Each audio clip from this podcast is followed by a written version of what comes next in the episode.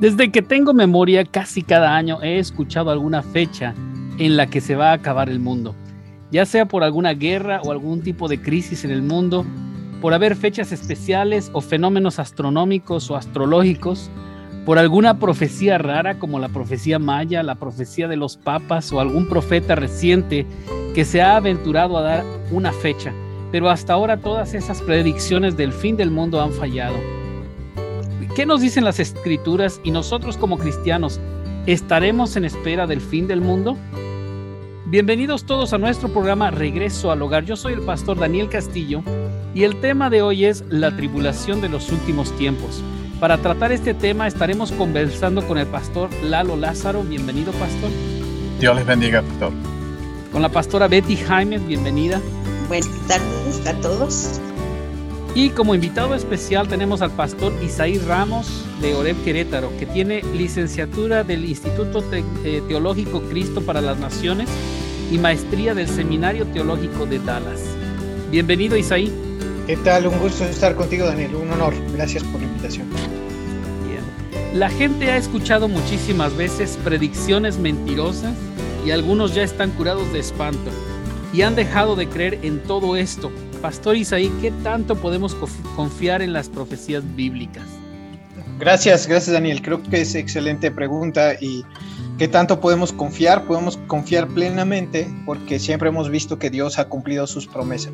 Cuando eh, Dios estableció que iba a venir el Mesías y muchas eh, profecías respecto a, al Mesías y a tiempos anteriores se han cumplido con exactitud. Recordamos en Mateo 2, cuando vinieron los, los magos de Oriente y vinieron con Herodes y le preguntaron dónde habría de nacer el Mesías.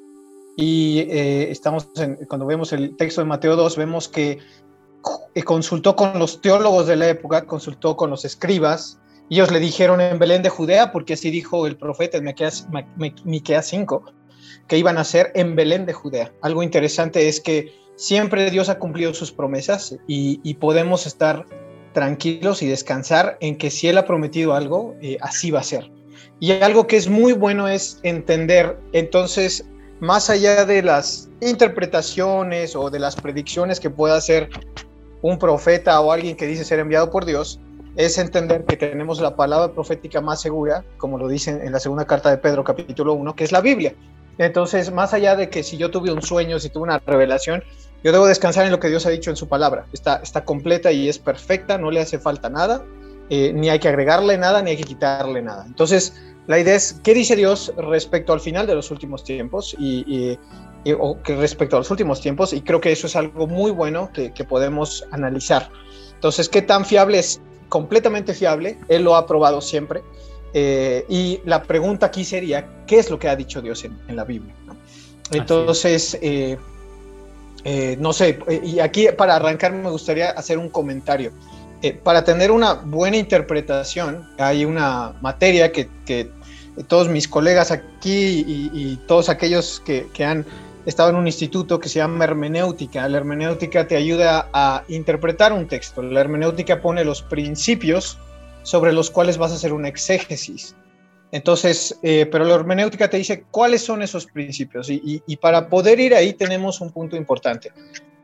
Cuando se interpreta la Biblia, regularmente tenemos cuatro tipos de, o hay más, pero regularmente son cuatro los tipos de, de interpretación o sistemas de interpretación bíblica. Uno es el racional, que dice, si yo no creo o si yo no entiendo con mi, con mi mente lo que dice el texto, no lo voy a creer. Bueno, esa es una manera equívoca de venir a la Biblia, de venir a las escrituras, porque hay cosas que realmente no podemos simplemente entenderlo con la mente, es algo que Dios hace muchas veces de manera sobrenatural, como el nacimiento virginal de Jesús.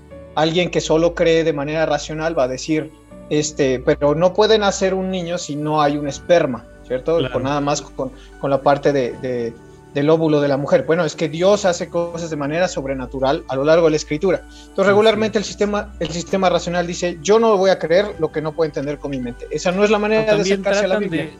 perdón, también tratan a veces de explicar naturalmente cosas que son eh, pues solamente divinas, ¿no? Claro. Eh, por ah, ejemplo, he escuchado eh, canales de, televisión, ¿no? pseudocientíficos tratando de explicar cómo se partió el Mar Rojo, ¿no? Dicen, no, pues, pues es que no, no, no fue un milagro, eso pasa porque hay unas partes que está más bajita el agua y hace un viento y, se parte, ¿no? Y, pero, este, pero es tratar de racionalizar algo que, que va más allá de la razón, ¿no? Así es, ¿no? Y de hecho, eh, ahí podríamos tener ejemplos, e incluso tenemos hoy sistemas supuestamente cristianos, que se dicen cristianos, pero quieren utilizar un sistema racional. Por ejemplo, dicen, las 10 plagas eh, de Egipto solo era una conclusión la una de la otra. Entonces, básicamente lo que te están diciendo es que fue una coincidencia las 10 plagas. Pero cuando tú estudias las 10 plagas, cada plaga era un retar a un dios egipcio. Entonces, cuando Moisés viene con el faraón, y el faraón le dice, ¿quién es Jehová? No lo conozco. Entonces, ah, bueno, te vamos a mostrar quién es Jehová, quién es el Señor. Cada plaga estaba derrotando a un dios egipcio. Y la última, la de los primogénitos, se supone que el faraón es el representante de Dios, ¿no? Es como si fuera Dios en la tierra. Entonces, cuando el primogénito de faraón muere, se demuestra aún que el máximo Dios eh, egipcio no puede con, con Jehová. Él es el, el rey, él es el Dios, ¿no? Entonces, pero de una manera racional esto no se puede entender. Entonces, no, el sistema racional no puede ser. Eh, hay otro sistema que es el sistema alegórico. El sistema alegórico, y curiosamente digo, aquí voy a aventar un pedradazo, pero escuché al Papa decir que la Biblia era una historia de lucha entre el bien y el mal. Pero es como un cuento, es como una alegoría. No, no le tienes que prestar tanto detalle porque al final solo es el bien contra el mal. Bueno, eso le resta mucho entonces, eh, no, no, no, tenemos cómo interpretar la escatología. Que es no sería diferente que las fábulas de Esopo, ¿no? Exacto. Tiene una buena enseñanza moral y, y ya. Exactamente. Y, y, hay varios que traen esa forma, ¿no? No, mira, es, es, una alegoría, no es real. Bueno, si es así, entonces la verdad es que no podríamos hacer ningún estudio en los últimos tiempos porque muchos simplemente dirían, no, mira, una vez escuché un, supuesto cristiano, eh, supuesto director de escuela dominical que decía que eh, Juan se casi casi se aventó un churro de marihuana para escribir el Apocalipsis. Y dices, uy, mi amigo, o sea, no tienes, no, no puedes confiar en la Biblia, no sé qué haces enseñando escuela dominical, ¿no? Pero el caso es que eh, es lo eso. Que dicen, lo que otros dicen es que como era una isla tremenda, pues alucinan las personas que estaban ahí prácticamente entonces piensan que bajo esa locura fue como Juan escribió, este, se le imaginó todas esas acciones y surgió el apocalipsis, lo que muchos Así es. Entonces, eh, una vez más, no, eh, no puede ser, pero hay otro sistema, y, y, como cristianos creemos que la Biblia es palabra de Dios, ¿no? Eh, seguimos a Cristo y Cristo siempre afirmó que la Biblia era palabra de Dios. Entonces, vemos en Lucas 24, 44 que Jesús le dice en el camino de Maús a sus discípulos, es necesario que se cumpla de mí lo que está escrito en la ley de Moisés, en los profetas y en las escrituras, haciendo una referencia de todo el Tanaj judío, de todo el, Antiguo Testamento. Entonces, eh, es verdad y no es alegórico. Y el último, ah, bueno, uno más, místico. Y el místico también es muy peligroso porque simplemente quiere agarrar un texto y le da una interpretación mística que no viene ahí, pero además no hay una forma de tener una interpretación uniforme, porque alguien va a decir que en su nivel místico, que yo tuve un sueño y esto quiere decir esto, y alguien va a decir, no, esto quiere decir esto otro. Una vez escuché una interpretación de unos hermanos, yo creo muy honestos y, de alguna manera muy eh, queriendo hacerlo bien, pero decían, por ejemplo, estaban estudiando el pasaje del rey David cuando es, es muy anciano y le traen una joven para que lo caliente en la noche. Y entonces decían, eh, eso quiere decir, la interpretación es que Dios es, es, David el anciano y la mujer que le trajeron es las alabanzas del pueblo. ¿Y de dónde sacas eso? O sea, simplemente quiere decir que David era muy anciano y que eh, quieren sanitizar. quieren sanitizar algunas partes, hacer muy eufemístico todo eso. sí. Exacto. Entonces, ah, tampoco, ¿cuál es la forma? La forma es literal. O sea, como dice ahí, obviamente es, el sistema literal.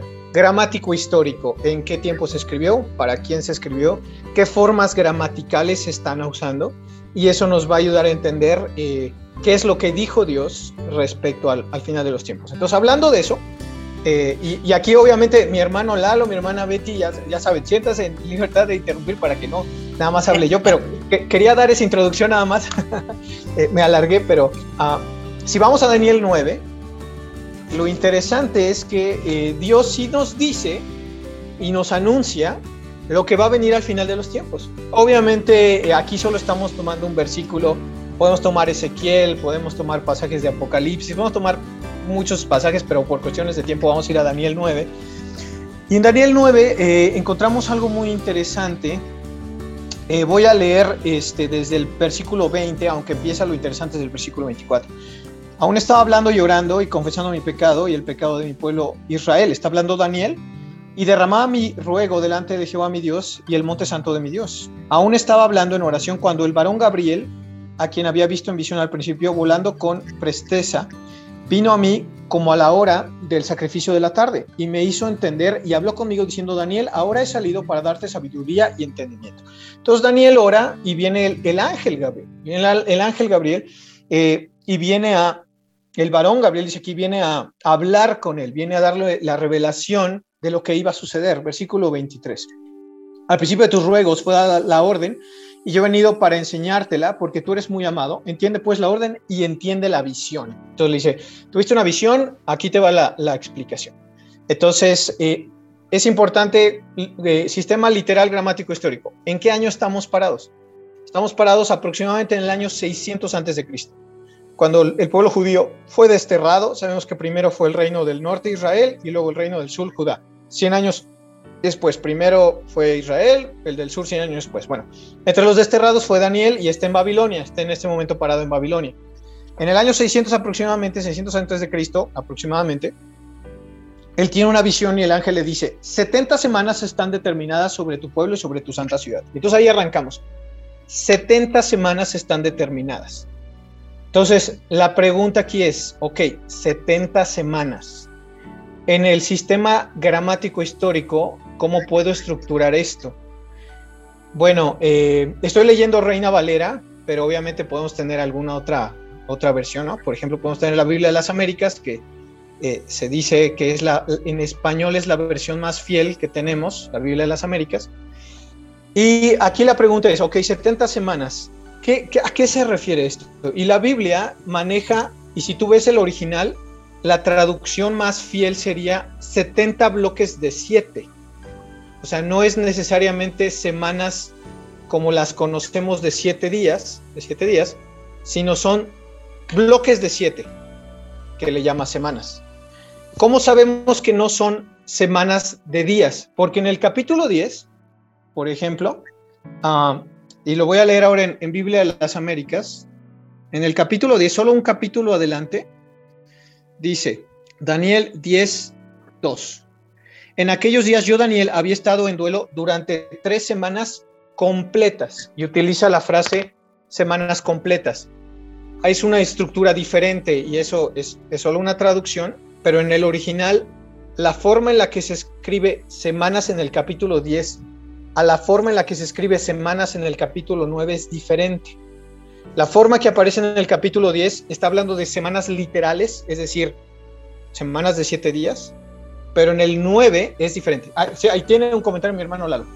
Pastor, eh, esto quiere decir que ah, cuando usted dijo la palabra original, quiere decir que muchas veces la creencia o la fe puede ser influenciada o puede ser determinante por la forma en cómo lees y qué es lo que estás leyendo o por las enseñanzas que tú recibes eh, a través de personas que a lo mejor no estamos preparadas o no están preparadas para guiar a otras personas.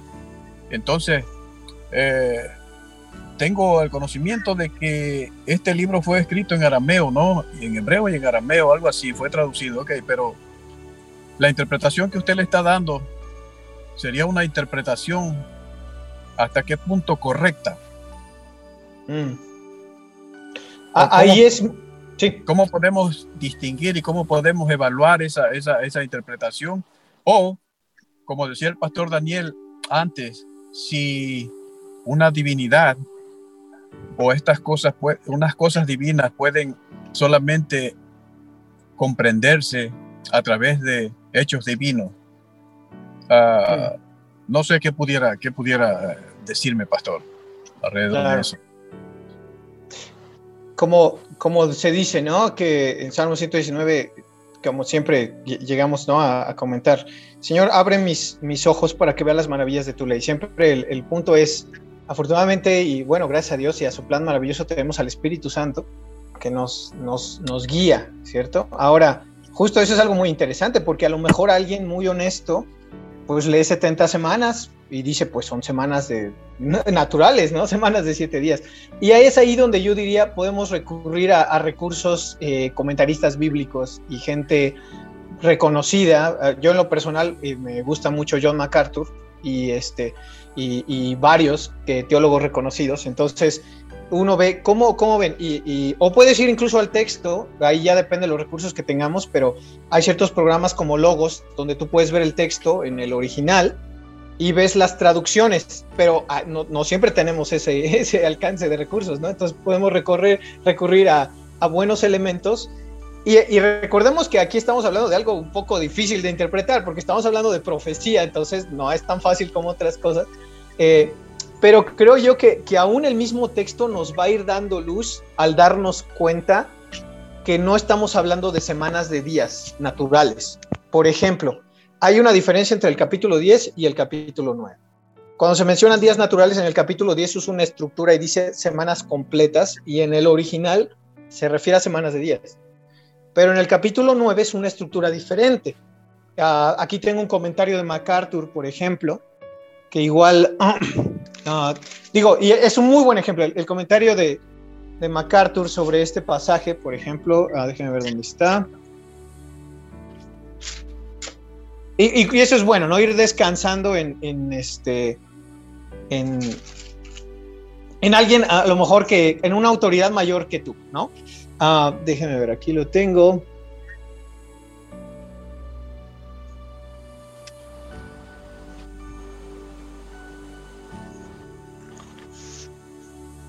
Un segundo. O si alguien más quiere comentar en lo que lo, encuentro, estoy aquí buscando. Sí, mira, eh, no, yo tengo algunas aplicaciones que son más baratas que los libros, más bien no cobran.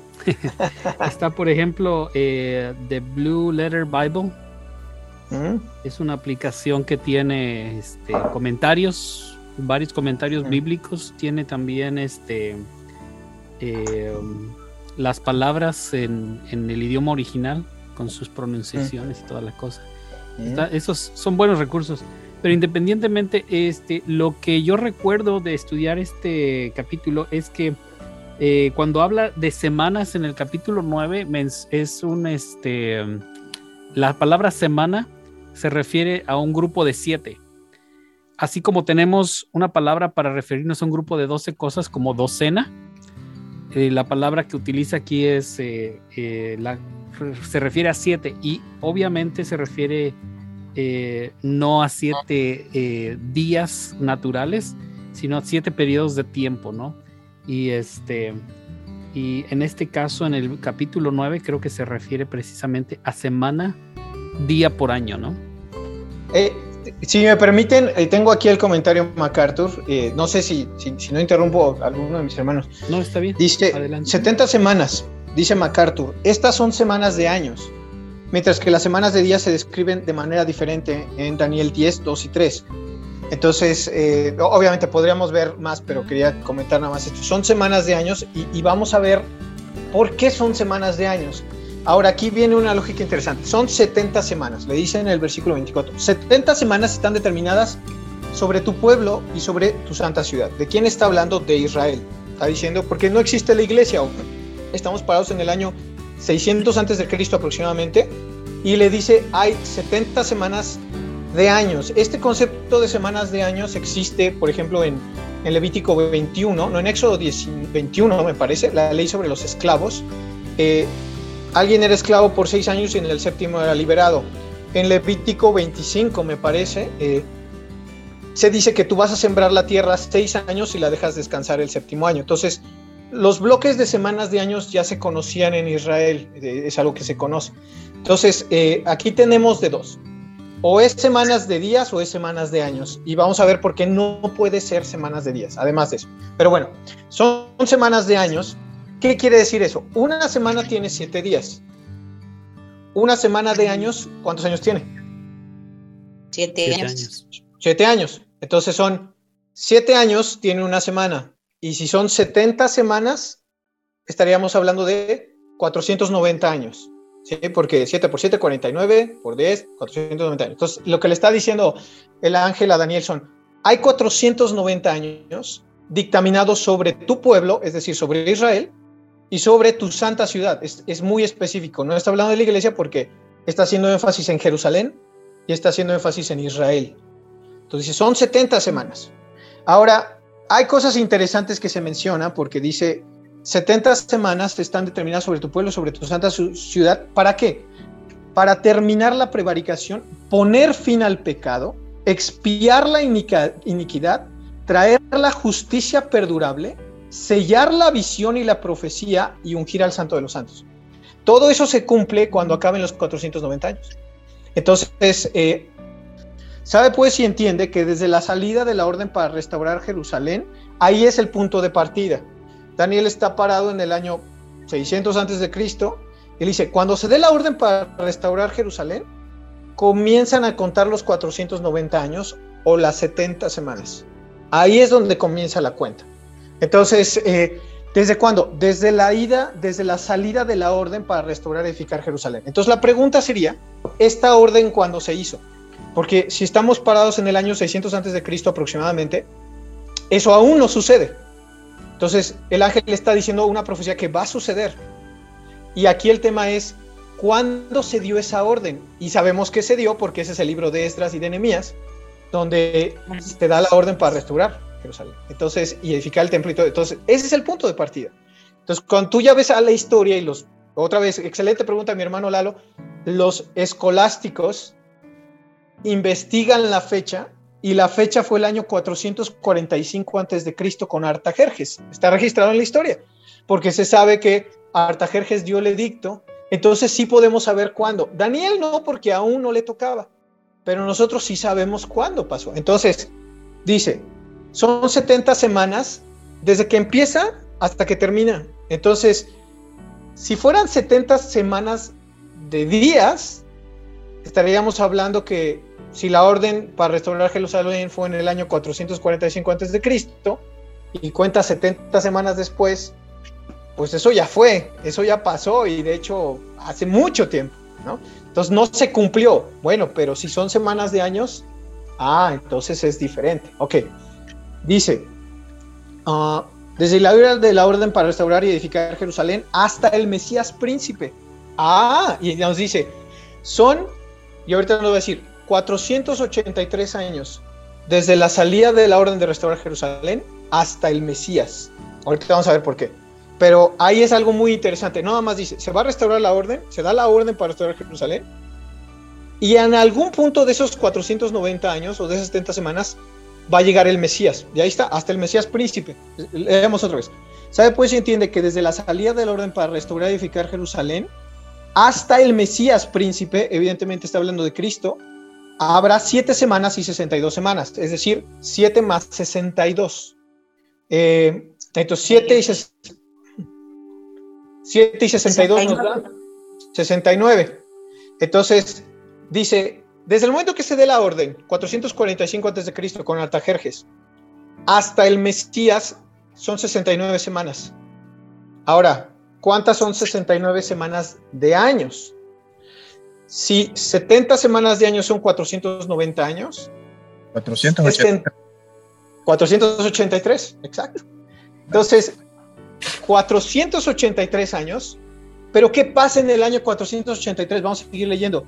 Habrá 7 semanas, 62 semanas y se volverá a verificar la plaza y el mundo de tiempos angustiosos. Y después de las 62 semanas, recordemos que sumó 7 más 62, es decir, el último periodo de 62 después de las 7, es decir, 62 más 7, 69, me estoy yendo muy rápido, pero al terminar la semana 69, porque primero se dijo 7 y luego 62, ¿qué pasa al terminar la semana 69? Después de las 62 semanas se quitará la vida al Mesías. Se quita la vida al Mesías. Se muere el Mesías. Y hasta dice, más no por sí. Es decir, el Mesías no se suicida, lo matan, ¿no? Entonces, eh, lo interesante es que le dice el ángel a Daniel, los 490 años comienzan cuando se da la orden para edificar Jerusalén. eso todavía no pasaba, pero hoy sabemos en el año 445 a.C. con Artajerjes. Si le sumas 483 años, tenía que morir el Mesías 483 años. 483 años. Entonces, quiere decir que si le sumas 483 a los 445, te da aproximadamente el año 38 después de Cristo.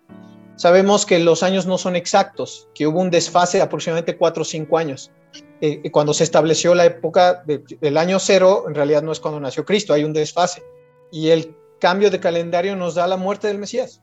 Entonces es muy interesante. Jesús murió cuando en el día exacto que murió, cuando se, se sacrificaba el Cordero Pascual, el día 14 de Nisan, entre las 3 y las 5 de la tarde, eh, pero no nada más el día exacto, a la hora exacta, entre las 3 y las 5 de la tarde, el año exacto.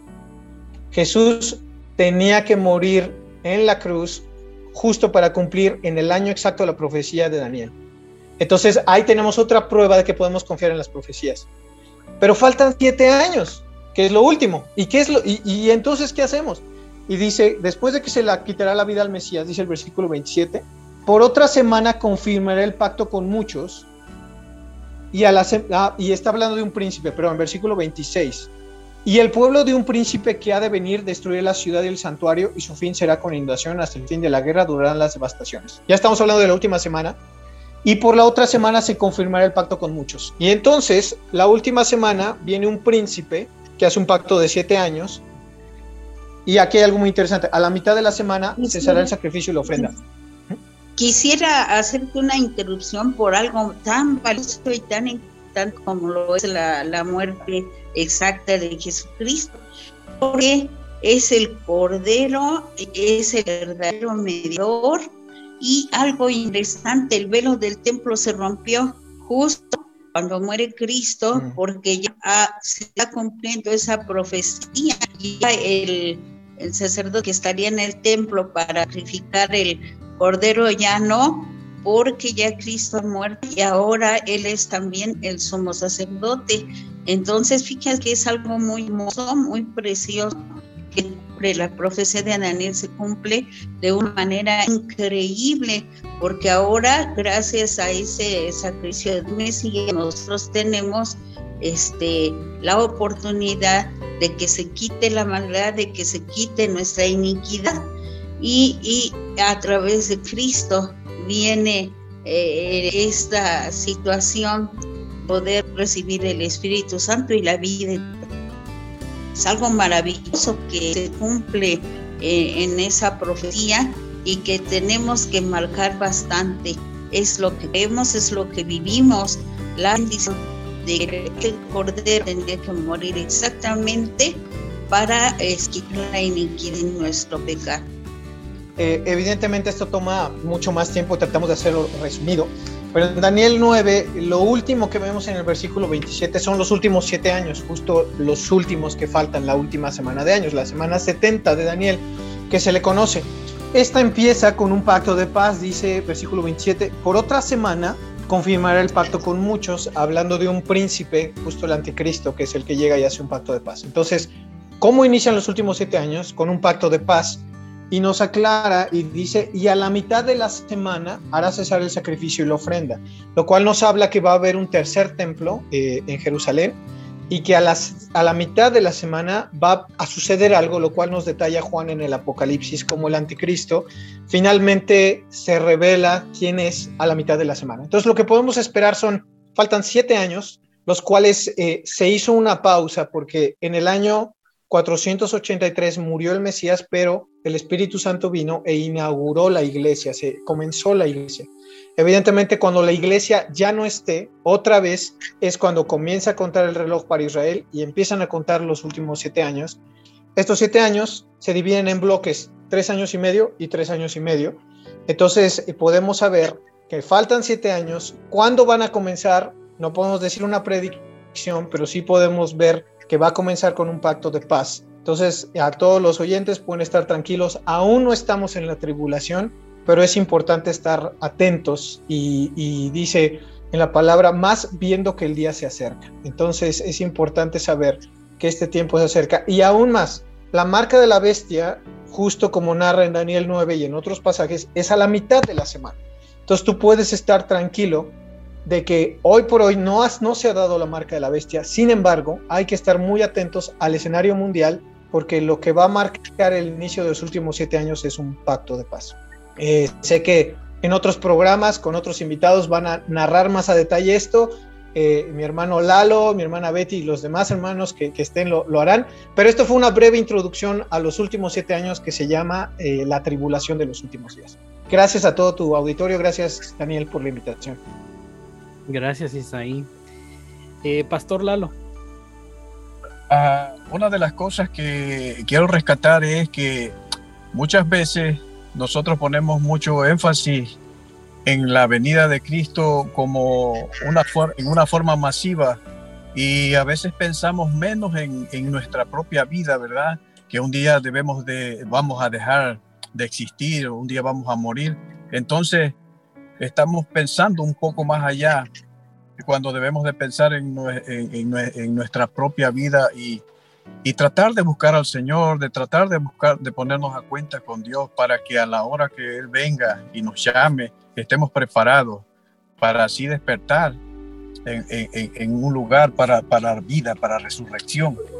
Yo quisiera leer en, el libro de Mateo, en el capítulo 24, eh, del 1 al 15 cuando Jesús salía del terreno del templo, sus discípulos le enseñaron, le señalaron los diversos edificios del templo, pero él les respondió, ¿ven todos esos edificios? Les digo la verdad, serán demolidos por completo, no quedará ni una sola piedra sobre otra. Más tarde Jesús se sentó en el monte de los olivos, sus discípulos se le acercaron en privado y le dijeron, Dinos, ¿cuándo sucederá de todo eso? ¿qué señal marcará tu regreso y el fin del mundo?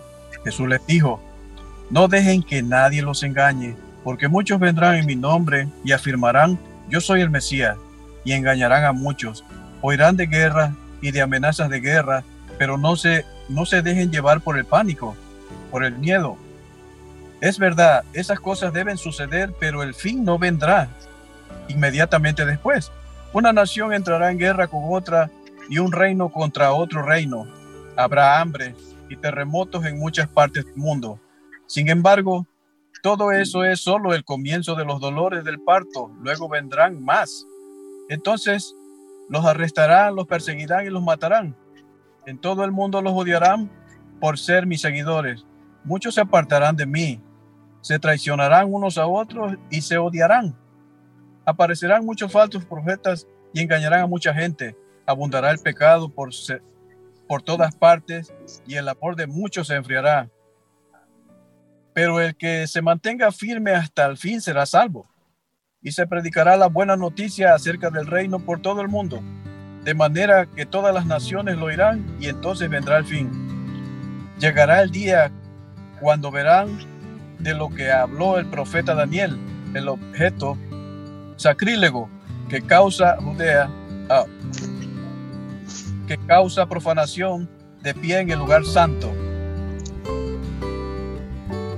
Amén. Pues ahí está lleno de advertencias para nosotros como iglesia, ¿verdad? Bien, pues eh, estamos ya concluyendo con este programa. Creo que la palabra de Dios es una carta abierta para todos nosotros, donde eh, aunque tal vez no podamos entender las profundidades eh, de, las profecías completamente. Eh, Dios quiere que, veamos en ellas una luz de esperanza. Algunas personas tienen miedo de siquiera abrir la Biblia, algunos tienen miedo de ir al Apocalipsis, algunos tienen miedo de, leer profecía. Y yo quiero decirles que no tenemos por qué tener temor. De hecho, para mí el Apocalipsis es una carta de esperanza para la iglesia porque en medio de las tribulaciones, en medio de las pruebas, en medio de las dificultades, Dios nos dice que al final de todo nosotros tendremos la victoria, que al final de todo tendremos paz, tendremos descanso de, nuestra, de nuestro sufrimiento. Todos tenemos un último día en esta tierra y no sabemos cuándo puede ser. Ya sea que Dios nos llame o Cristo venga, debemos siempre estar preparados. ¿Estás ya listo? Si no estás preparado, no tardes más y ponte a cuentas con Dios. Recuerda siempre que justo ahora Dios te espera con los brazos abiertos que vengas de regreso al hogar. Hasta la próxima.